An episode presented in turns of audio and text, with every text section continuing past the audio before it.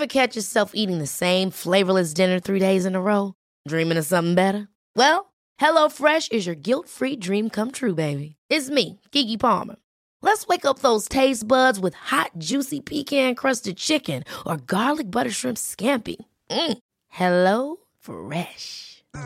Stop dreaming of all the delicious possibilities and dig in at HelloFresh.com. Let's get this dinner party started.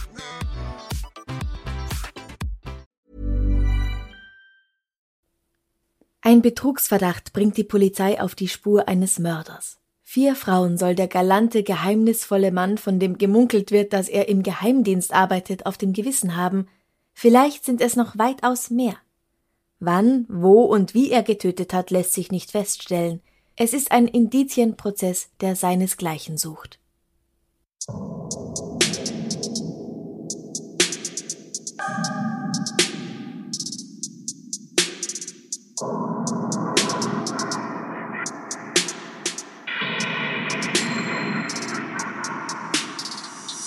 Servus.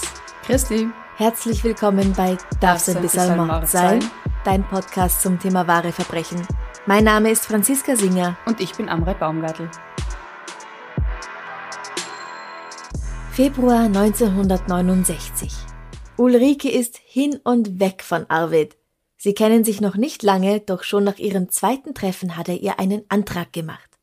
Der Mann hat sie von Anfang an fasziniert. Er ist so geheimnisvoll und so fesch. Und deswegen hat sie Ja gesagt. Im Wohnzimmer von Arvids Wohnung, in die Ulrike bald einzieht, hängt das Gemälde einer jungen blonden Frau. Er sagt, das sei Angelique, seine frühere Verlobte, die leider bei einem Autounfall ums Leben gekommen ist. Vier Jahre später steht Arvid vor Gericht. Ihm werden Betrug, Urkundenfälschung und die Ermordung von vier Frauen vorgeworfen. Eine von ihnen ist die Frau von dem Bild. Es ist Angelique. Gut, aber jetzt mal von vorn. Wer ist Arvid? Arvid Erich Imjela wird am 7. Oktober 1929 in Swavno, das heißt auf Deutsch Schlave, in Westpommern geboren. Seine Kindheit ist alles andere als behütet. Er wächst in der NS-Diktatur auf und erlebt den Zweiten Weltkrieg als Teenager. Sein Vater ist Kaufmann und Arvid behauptet später gelegentlich auch, dass sein Vater Arzt gewesen wäre. Seine Eltern lassen sich 1936 scheiden. Zu dem neuen Mann der Mutter, der 1943 einzieht, hat er ein schweres Verhältnis. Der Stiefvater sei gegen ihn gewalttätig gewesen. Er hätte ihn gequält, sagt er später aus. Der Junge pendelt immer wieder zwischen dem Haus der Mutter und dem des leiblichen Vaters hin und her. Er besucht die Volksschule, würde auch gern aufs Gymnasium gehen, der Vater würde das auch erlauben, aber die Mutter erlaubt das nicht. Deswegen beginnt er noch während des Zweiten Weltkriegs eine Ausbildung bei der Stadtverwaltung in Berlin, die er jedoch nach dem Krieg dann nicht mehr weiterführen kann. Kurz vor Kriegsende 1945 kommt Arvid in ein Wehrertüchtigungslager, um auf den Einsatz in der Wehrmacht vorbereitet zu werden. Da bleibt er dann allerdings nicht lange. Als er eine Tante in Köslin besucht, wird er von polnischen Soldaten aufgegriffen und in einem polnischen Arbeitslager interniert, wo er das Ende des Krieges verbringt. 1946 kann er aus diesem Lager fliehen, er ist jetzt erst 17 Jahre alt. Der Schwarzmarkt eröffnet Arvid die Tür zu einer neuen Zukunft. In Düsseldorf kommt er an gefälschte Papiere und so an eine neue Identität. Nun nennt er sich Detlef Klaus Holm Menhardt, geboren 1921. Das heißt, er macht sich also acht Jahre älter und er gibt sich jetzt als Junglehrer mit Abitur und Diplom aus. Also statt 17 Jahre alt zu sein, gibt er vor, schon 25 Jahre alt zu sein und schon ein Studium absolviert zu haben. Ja, genau. Und das fällt niemandem auf? Ja, doch, er kommt nicht sehr weit mit seinem falschen Diplom. Als er gerade einen Bekannten im Sauerland besucht, bricht die Währungsreform herein. Er muss offiziell bei dem einziehen, weil er nirgends gemeldet ist und ohne Meldung keine D-Mark bekommen würde.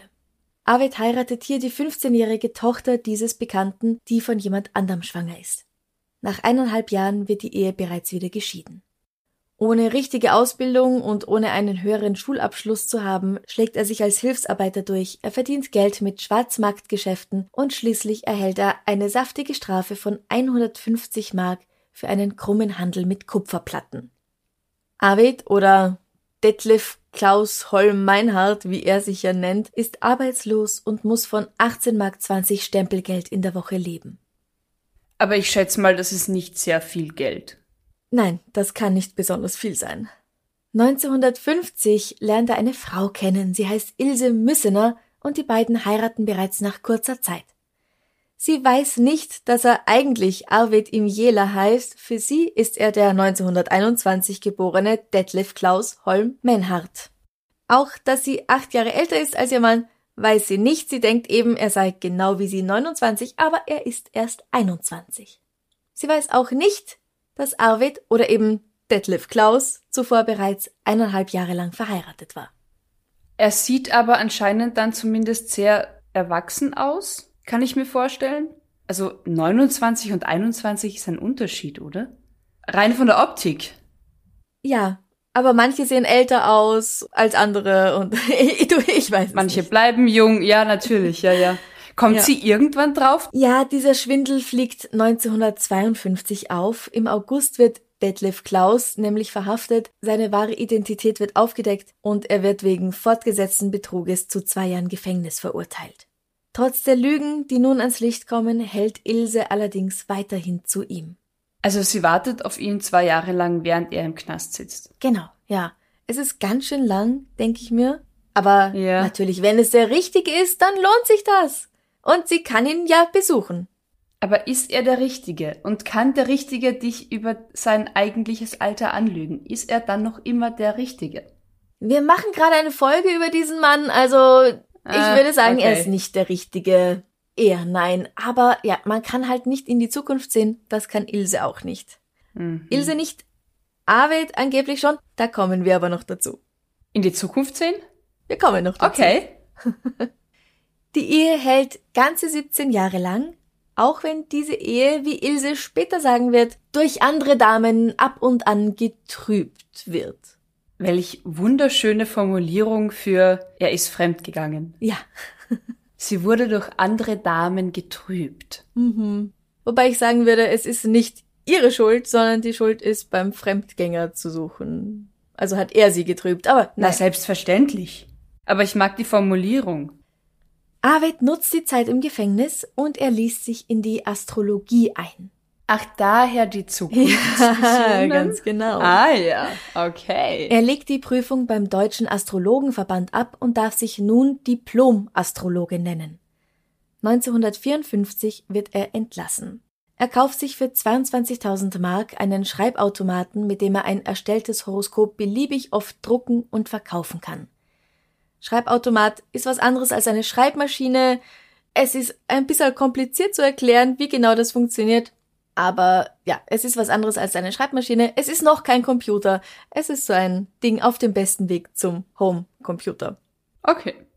Vom Verkauf dieser Massenhoroskope kann er schon ganz gut leben. Je nach Umfang der Deutung verlangt er dafür 20, 50 oder auch mal 120 Mark. Und das öffnet ihm auch die Tür zu einem ausgesuchten Kundenkreis. Er ist jetzt nicht nur als Astrologe tätig, für viele seiner meist wohlhabenden Kundinnen und Kunden, aber hauptsächlich Kundinnen, wird er auch Lebens- und Vermögensberater. Und so stößt er auch auf seine späteren Opfer. Spoiler. Hm. Durch die Informationen, die sie ihm geben, kann er herausfinden, ob bei ihnen etwas zu holen ist oder nicht. Gerade mit, dem, mit Vermögensberatern würde ich halt echt vorsichtig sein, oder?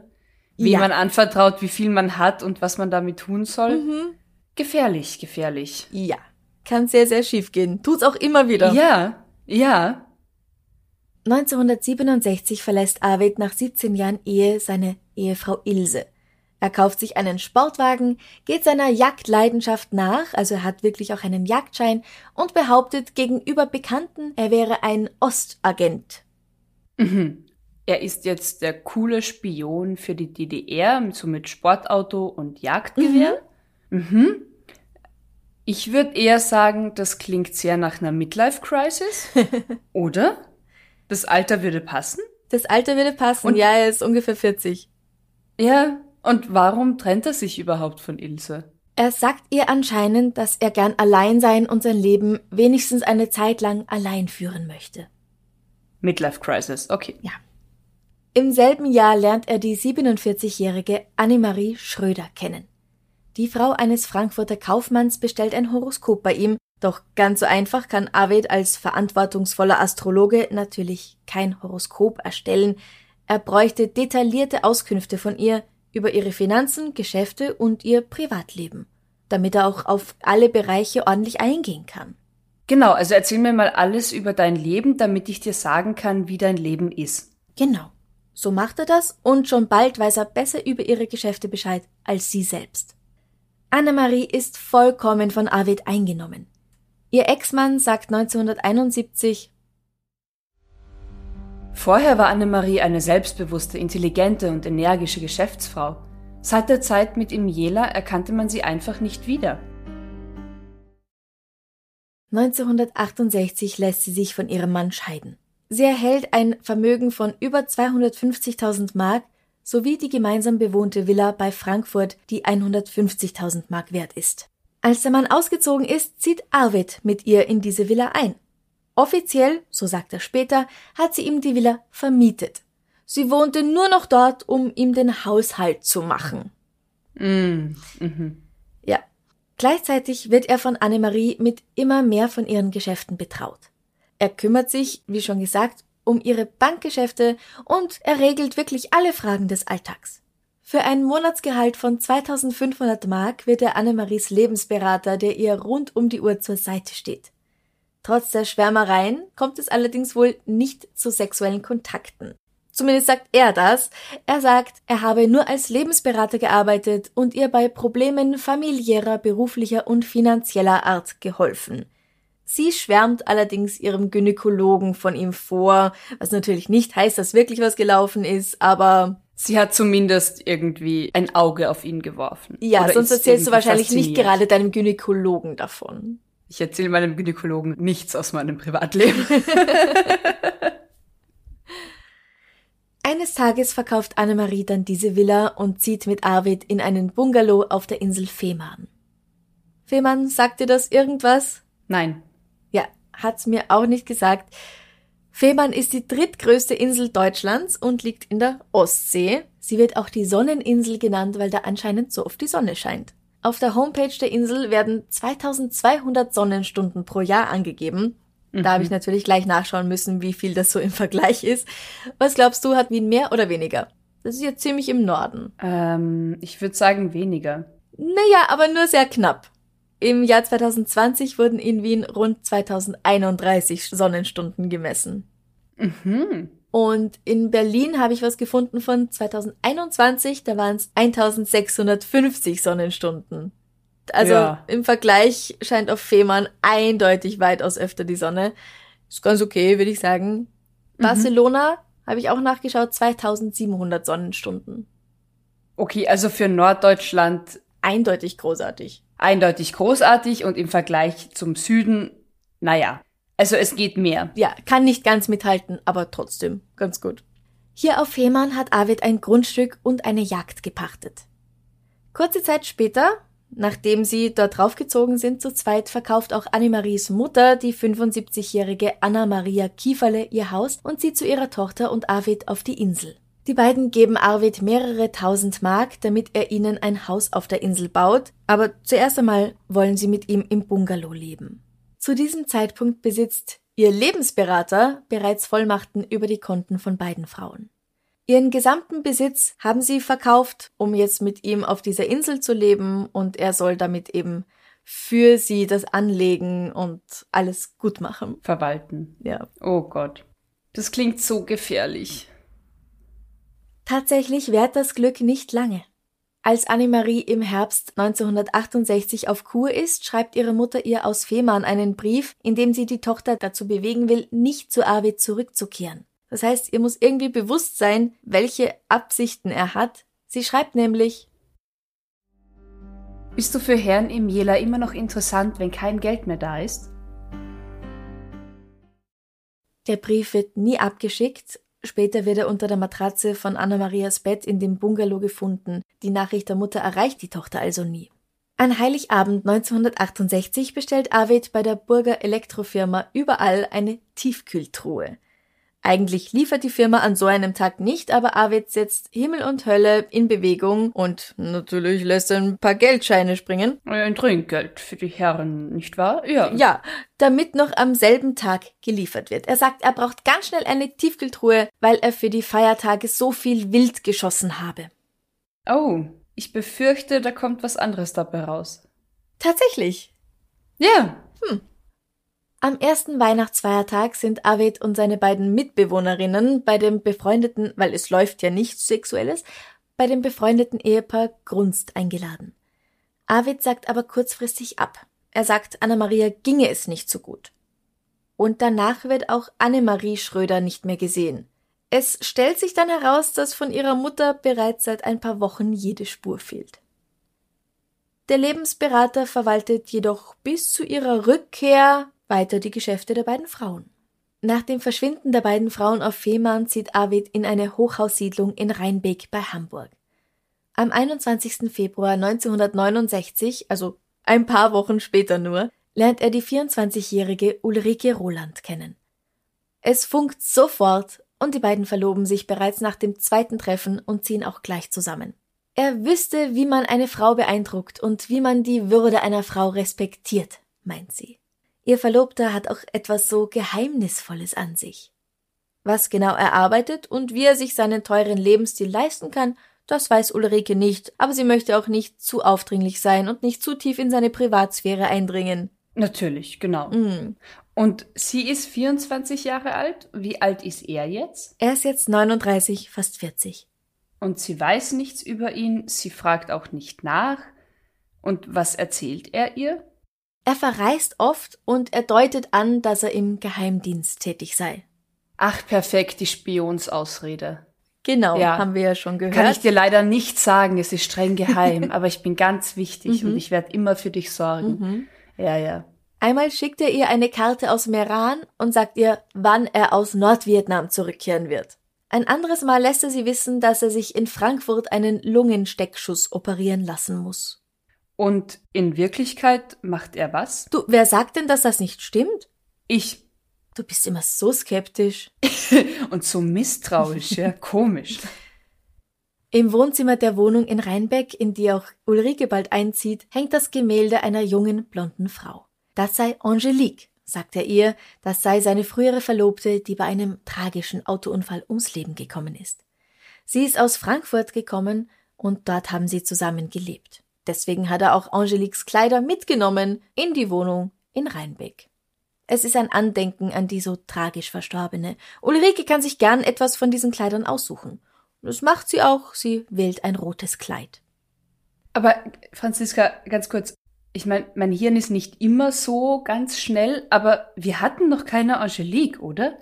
In der Geschichte kam sie schon mal vor, aber wer ist diese Frau? Und warum hat er tatsächlich anscheinend ihre Kleidung? Das werde ich dir später noch verraten. Okay, aber ich habe recht. Also wir hatten noch keine Angelique genau. als Person hier. Mhm. Okay. Bei einem Besuch bei Ulrikes Tante Ilse Ewels in Celle lernt Arvid nicht nur die Tante, sondern auch deren Tochter Urte kennen. Die Tante ist reich und das Gespräch kommt, kaum zu glauben, schnell auf finanzielle Themen.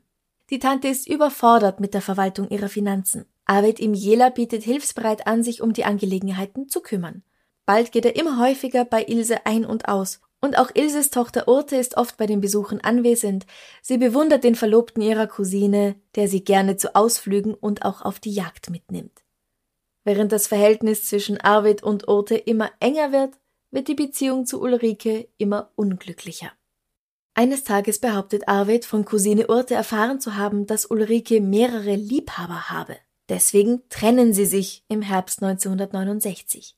Ulrike zieht zu ihren Eltern zurück und überlässt Arvid die Wohnung. Ja, es ist ja auch seine. Und sie ist gar nicht glücklich, wie sich die Dinge entwickeln. Weil sie, sie weiß nichts von ihren vielen Liebhabern. ja, wenigstens, also wenn sie wenigstens wahr wären. Tja. Aber warte mal, im Herbst 69. Aber die sind doch erst im Februar zusammengekommen, oder? Genau, ja, sie haben sich im Februar kennengelernt und dann nach dem zweiten Treffen schon verlobt. Dann muss sie gleich bei ihm eingezogen sein. Wenn sie im Herbst also schon wieder aussieht, dann ist das nach, ich weiß nicht, einem halben Jahr Beziehung. Oh wow, okay. Diese Trennung dauert allerdings auch nicht lange. Sie wollen ah. bald noch einmal neu beginnen und kommen im Dezember 1969 wieder zusammen. In der Wohnung, in die sie jetzt wieder einzieht, findet Ulrike einige Stücke, die eindeutig ihrer Tante gehören. Von Tante Ilse und Cousine Urte hört sie aber nichts mehr. Und er sagt, ja, na, das hat's mir gegeben. Diese Kommode hat sie mir gegeben, das passt schon so. Anfang Oktober 1969 hatte Ulrike zuletzt mit Ilse telefoniert. Seither sind Urte und Ilse nicht mehr zu erreichen. Er sagt, die sind auf Urlaub gefahren und gelegentlich kommen auch Briefe der beiden aus dem Urlaub ich sehe an deinem Blick, du hast mal wieder einen Verdacht. Wir machen Podcast nach wie vor, entschuldige. Ja, meine Stirn legt sich in immer größere Falten. Was ist, ist halt dein Verdacht? so offensichtlich. Mein Verdacht ist, dass die Briefe von Arvid geschrieben sind und die beiden, befürchte ich, gar nicht mehr am Leben sind. Ja, 100 Punkte. Yay, leider. Ja, Bekannten hatte Ilse erzählt, dass Arvid ihre Tochter Ute heiraten wird. Er habe einen reichen Onkel in der Schweiz, bei dem die beiden eine große Feier veranstalten wollen.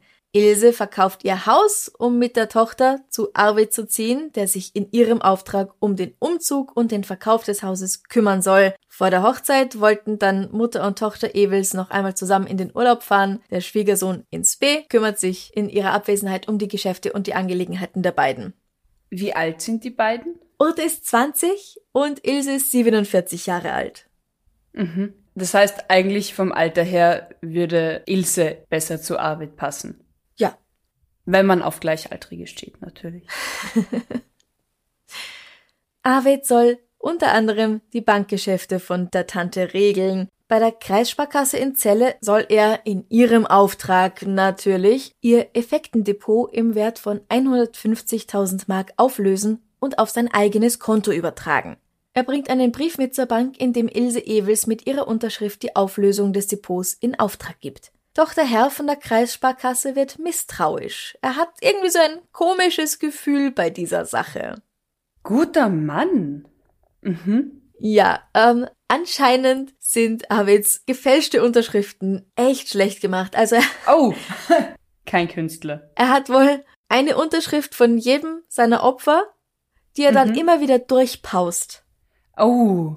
Du kennst es doch, oder? Wenn man so ein neues Konto zum Beispiel eröffnet, dann musst du gleich mal auf fünf Seiten unterschreiben und da denke ich mir manchmal, oh Gott, meine Unterschrift schaut nicht gleich immer aus auf anders. jedem Blatt meine Unterschrift schaut teilweise nicht einmal ansatzweise gleich aus auf diesen Blättern. ja, also exakt gleiche Unterschriften sind tatsächlich sehr auffällig, glaube ich. Ich meine, bei meiner Mutter zum Beispiel nicht. Die unterschreibt eigentlich immer gleich. Meine auch. Ich fetz halt immer irgendwie hin. Ja? ja. Echt? Ja. Lustig. es werden bei ihm später tatsächlich Blätter gefunden, auf denen er geübt hat. Mm. Mhm. Dieser Herr von der Kreissparkasse, der sagt Arvid im Jela, dass die Kundin das selbst erledigen muss. Weil so viel Geld darf er nicht ohne Anwesenheit der tatsächlichen Kontoinhaberin übergeben. Orte und Ilse befinden sich aber auf Reisen und sie haben auch nicht so bald vor, wieder zurückzukommen. Und deswegen versucht Arvid weiter mit Briefen und schriftlichen Aufforderungen das Geld auf sein eigenes Konto zu bekommen. Ryan Reynolds here from Mint Mobile. With the price of just about everything going up during inflation, we thought we'd bring our prices down. So to help us, we brought in a reverse auctioneer, which is apparently a thing.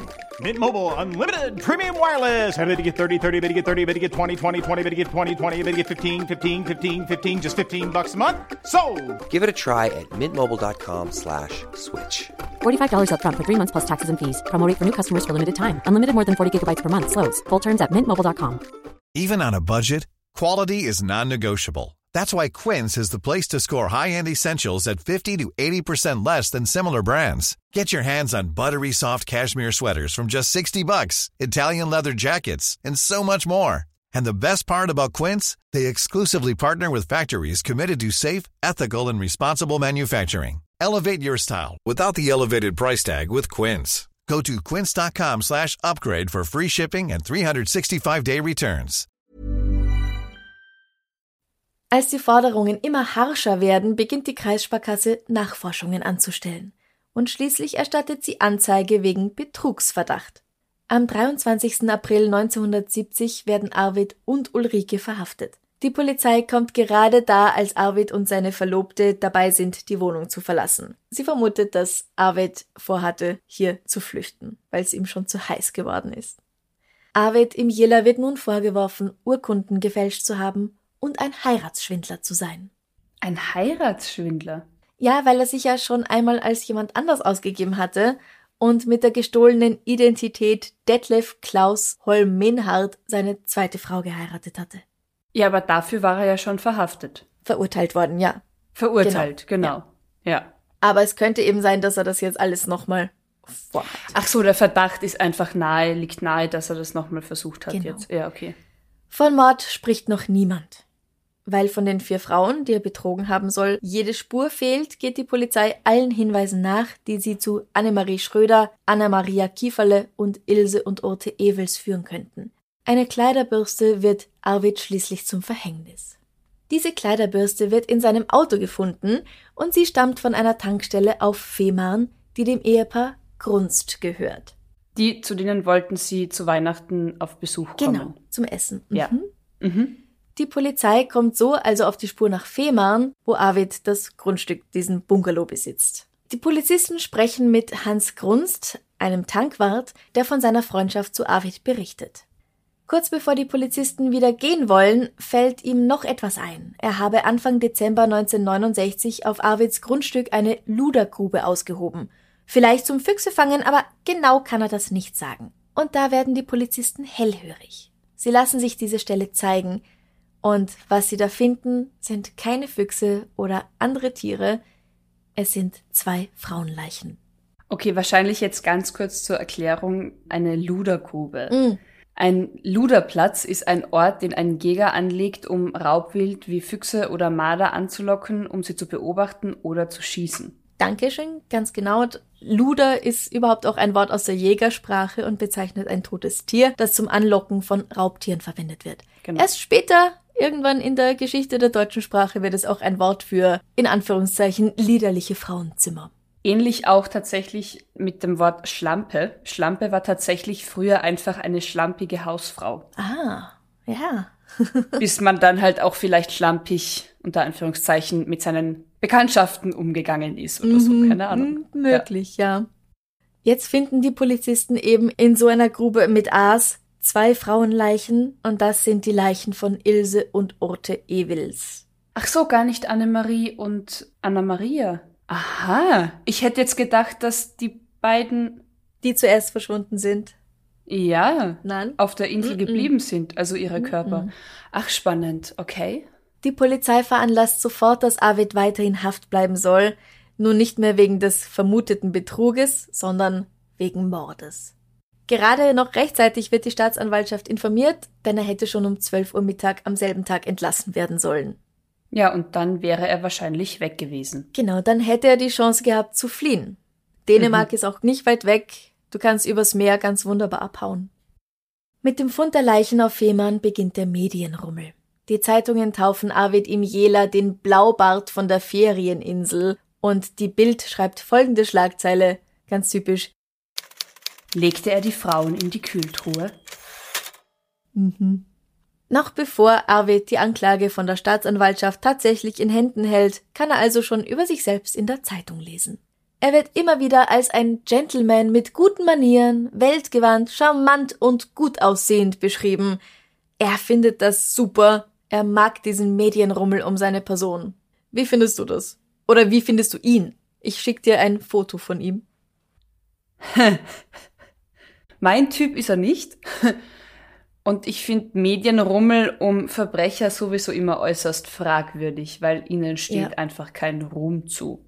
Aber er wirkt auch wie dieser schmierige Schwiegersohn, dieser klischee-schmierige Schwiegersohn, der perfekt ist.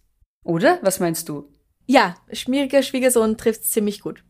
Es macht sich halt so gut, dass er der nette Millionär von nebenan ist und so ein geheimnisvoller Astrologe.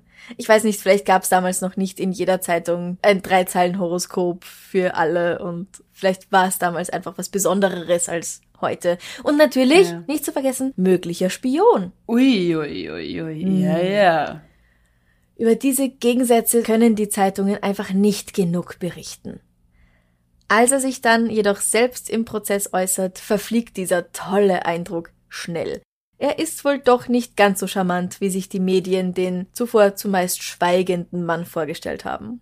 Manche Zeitungen meinen, dass er bis zu 16 Personen umgebracht hat. Mhm. Wer da noch sein Opfer gewesen sein soll, darüber findet sich heute leider gar nichts mehr. Mhm. Man kann nur lesen, naja, er hat 16 Leute umgebracht. Aber naja. Wir wissen von. Wir wissen Vieren. von Vieren, angeklagt wird er wegen vier. Es ist sehr schwierig, überhaupt irgendwas zu finden zu diesen Mhm. vermuteten zwölf anderen. Ja. Der Prozess gegen Arvid Imiela beginnt drei Jahre nach seiner Verhaftung. Obwohl die Leichen von Annemarie Schröder und Anna-Maria Kieferle nie gefunden werden, wird er des vierfachen Mordes wegen Habgier angeklagt. Ulrike, die wurde ja auch mit ihm zusammen verhaftet, die wird bereits nach drei Wochen Untersuchungshaft schon wieder entlassen, denn ihr kann keine Beteiligung an den Taten nachgewiesen werden. Der Prozess ist einer der längsten in der Geschichte der BRD. 250 Zeugen werden angehört, mehr als 50 Verhandlungstage anberaumt. Da Arvid keine Aussagen zu den Tatvorwürfen macht und es keine direkten Zeugen der Taten gibt, stützt sich dieser Fall einzig auf Indizien. Es wird davon ausgegangen, dass er bei allen vier Fällen des Betrugs die Frauen auch ermordet und die Leichen des ersten Falls, ähnlich wie auch im Fall Ewels, beseitigt hat. Er habe jeweils der Tochter die Heirat versprochen und die Mutter könne ja zu ihnen ziehen. So hat er sie eben zu sich gelockt, dazu gebracht, dass sie ihm all ihr Geld geben. Der gesamte finanzielle Schaden umfasst ca. 340.000 Mark. Wie viel sind das heute? Laut Altersvorsorge und Inflation.de fast 700.000 Euro. Oh wow, das ist einiges. Aber auch das Gericht kann nie ganz klären, wie viel Geld Arvid besessen hat oder besitzt, geschweige denn, woher es eigentlich kommt. Die Nachbarn auf der Insel nennen ihn jedenfalls den Millionär und er hat wohl immer gerne mit seinem Reichtum angegeben. Er soll sich auch sonst oft wie ein Playboy aufgeführt haben und manchmal so 50.000 D-Mark-Scheine bei sich getragen und den Leuten einfach gezeigt haben. Oh, wow. Okay, okay. Als Beweise werden Blutspuren, Banküberweisungen, Fingerabdrücke, Handschriften und Tatwerkzeuge herangezogen, die alle vom Gericht interpretiert werden müssen. Außer Arvid gibt es halt auch keinen Tatverdächtigen. Kein anderer oder keine andere hätte ein Motiv gehabt und die Vermissten bzw. die Opfer gekannt, also alle vier, die da verschwunden sind. Beziehungsweise bei zwei wissen wir eindeutig, dass sie ermordet wurden. Er ist halt der gemeinsame Nenner bei all diesen Fällen. Ja, es sind zweimal Mutter-Tochter-Gespanne, die ihm all ihr Geld übertragen haben, alle Vollmachten gegeben haben. Ja, und direkt danach waren sie halt vermisst beziehungsweise tot. Ja, Es ist ja auch nicht so, dass man ihn gekannt hat und zehn Jahre später ist etwas passiert. ja, Sie haben mit ihm Kontakt gehabt und dann waren sie verschwunden beziehungsweise ihre Leichen wurden gefunden. ja, nicht nur Kontakt gehabt, zusammen gewohnt sogar. Richtig, ja. Besonderes Aufsehen erregt die Anhörung des psychiatrischen Gutachters, der erklären soll, warum Arvid diese Taten begangen hat. Aber auch dieser Gutachter bringt das Gericht nicht wirklich weiter. Er meint, Wenn er es getan hat, dann muss ihn der Teufel geritten haben. Ja, okay. das sagt gar nichts. ja, Er bescheinigt, dass Arvid vollkommen schuldfähig ist, allerdings hätte er den Bezug zur Realität verloren und lebe in einer eigenen Realität, in der er die Tragweite seiner Taten nicht überblicken könne. Der Grund hierfür sei seine Kindheit, fehlende Perspektiven und zwei glücklose Ehen gewesen. Ja, come on. Also, okay, Schläge durch den Stiefvater, fehlende Ausbildung, Pech in der Liebe, alles tragisch, keine Frage, aber das ist kein Grund dafür, jemanden umzubringen und auch nicht dafür, den Bezug zur Realität zu verlieren und in seiner eigenen Realität zu leben. Also entweder muss da mehr dahinter stecken oder er ist einfach tatsächlich eine Scheißfigur. Ja, außerdem, was heißt denn da fehlende Ausbildung? Er ist Diplomastrologe. Abgesehen mal davon. Ja, Ja, richtig. aber er hat natürlich richtig. keine Ausbildung als jetzt im Finanzwesen oder Kaufmann sowas. Ja. oder. Ja. Aber was sagt er zu all dem? Gibt er irgendwas zu? Äußert er sich irgendwie dazu? Arvid äußert sich erst nach der Hälfte der Verhandlungstage und streitet, wenn er gefragt wird, alle Vorwürfe ab.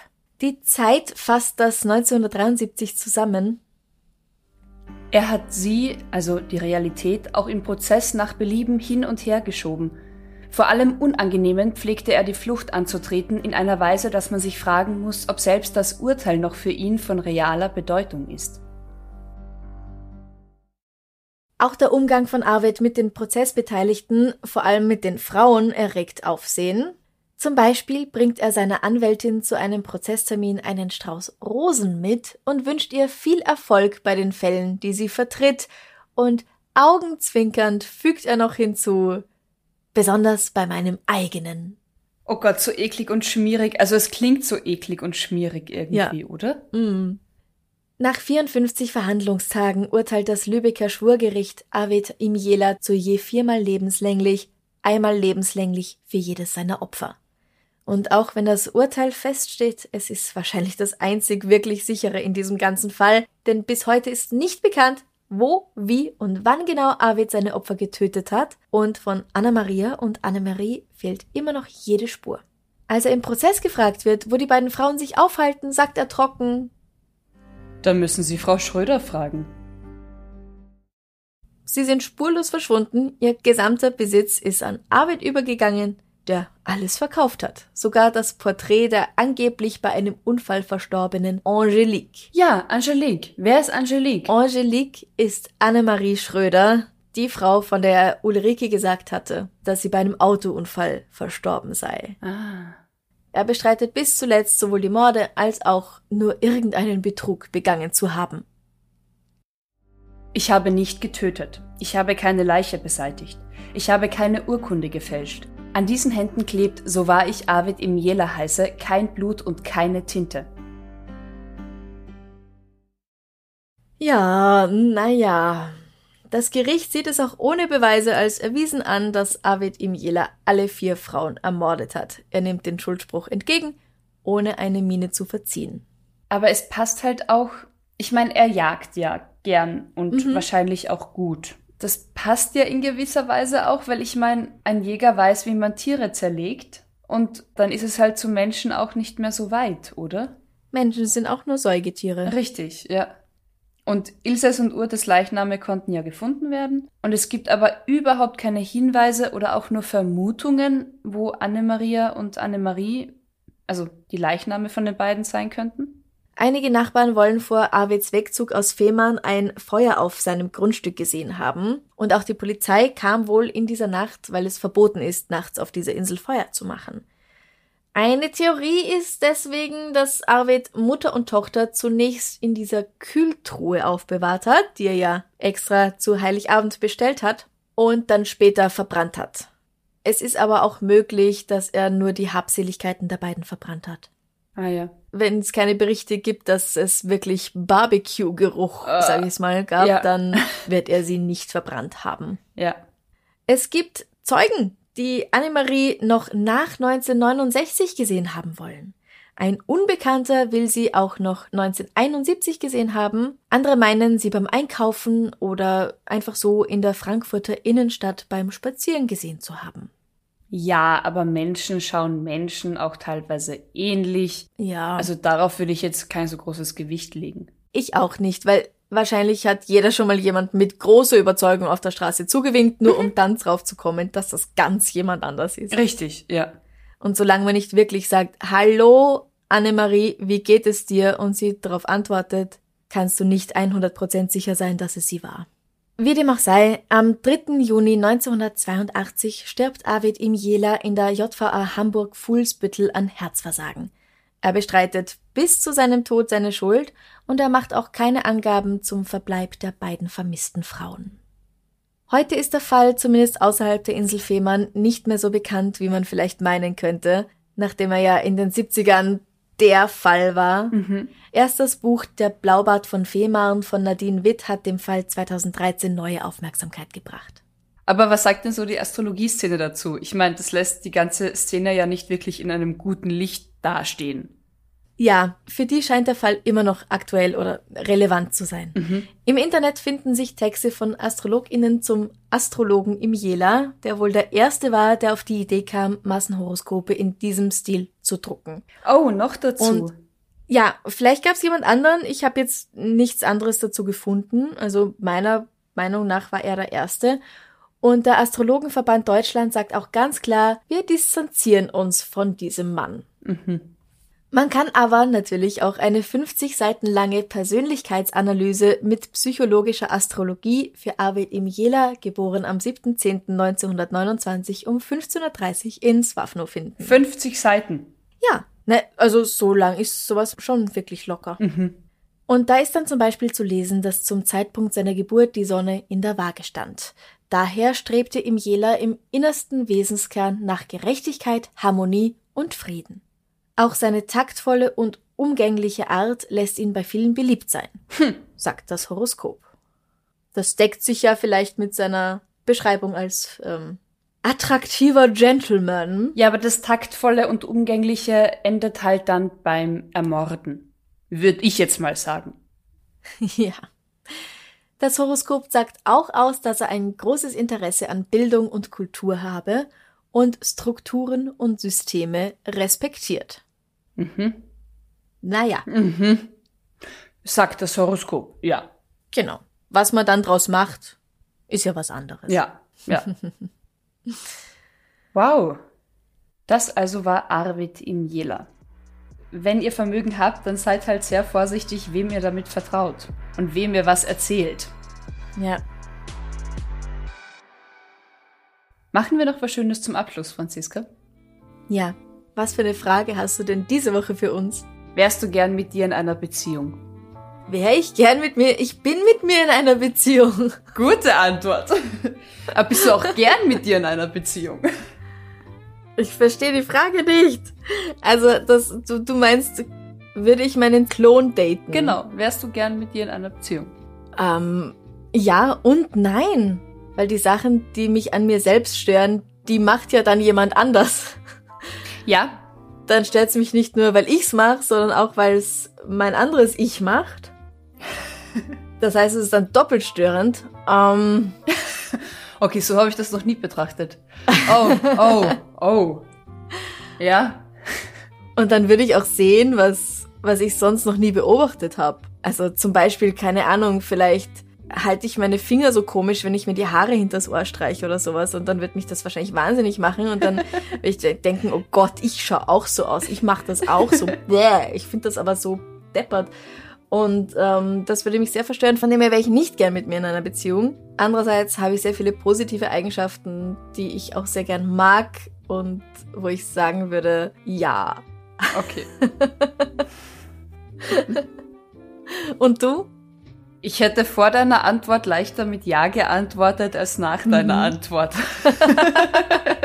Bleiben wir mal beim Ja. Warum wärst du gern mit dir in einer Beziehung? Weil ich im besten Fall eh schon weiß, was ich brauche und will. Und dann muss ich es nicht erklären. Ich glaube, das ist von Vorteil, wenn man, wenn man seine Bedürfnisse kennt, mhm. weil dann mhm. kann man zumindest versuchen, sie sich zu erfüllen, ohne jemanden erklären zu müssen, wie man tickt und was man braucht. Ja, aber stell dir vor, dann liegen beide grantig mit Regelschmerzen auf dem Sofa und haben Lust auf Schokoeis und niemand und will niemand gehen. bringt's dir. Ja. ich habe nicht gesagt, dass es Warum nur Vorteile bringst hat. Nicht? Warum bringst du es nicht? nicht? Ich will jetzt aber. Und bei mir ist gerade ganz groß, wenn ich mir denke, ich mal zwei in der Früh vor dem ersten Kaffee. No. Na, das geht nicht. Das geht uh -huh. nicht gut. Aber im Großen und Ganzen, ich, ich hoffe jetzt mal so, dass meine positiven Eigenschaften überwiegen, dass ich gern mit mir in einer Beziehung wäre. Behaupte ja. ich jetzt einfach mal. Es ist ja jetzt auch völlig ohne Spaltung in zwei einzelne Menschen so, dass wir eh 24 Stunden am Tag mit uns selbst verbringen. Und ja. ich glaube, das können wir jeweils sehr gut. Ja, das finde ich auch. Ja. Und das ist doch das Wichtigste. Richtig, genau. Danke für diese Frage. Ja, sehr gerne. Danke für deine Antwort. Ja, Franziska, danke für den Fall. Danke dir. So schön auch. Jetzt sind wir total dankbar. Wir sind dankbar für, für alle und danke euch fürs Zuhören und fürs, fürs Play ja, drücken danke fürs und Zuhören, fürs für die Unterstützung, Yay. fürs Kommentieren. Yay. wir hören uns wieder beim nächsten Extrablatt. Richtig, genau. Bis dahin. Bis dann. Bussi. Bussi. Baba. Baba.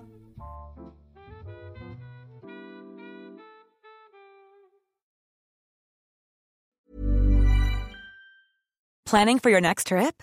Elevate your travel style with Quince. Quince has all the jet setting essentials you'll want for your next getaway, like European linen, premium luggage options, buttery soft Italian leather bags, and so much more. And is all priced at 50 to 80% less than similar brands. Plus, Quince only works with factories that use safe and ethical manufacturing practices. Pack your bags with high-quality essentials you'll be wearing for vacations to come with Quince. Go to quince.com slash pack for free shipping and 365-day returns. Liebe findet den unterschiedlichsten Ausdruck quer durch die Geschichte. Doch ist es wirklich immer Liebe? Lasst uns über Sex sprechen. Von skandalösen Stories aus der Antike über die Geschichte von Fetischen bis hin zu den unanständigen Geheimnissen berühmter Personen. Bei Liebesgeschichte gehen wir der Entwicklung der menschlichen Sexualität auf den Grund. Unterhaltsam, lehrreich und im besten Sinne des Wortes tabulos stellt Franziska Singer, das bin ich, jede Woche die Frage, wer, wann, mit wem und wie. Wer Liebesgeschichte überall, wo es Podcasts gibt.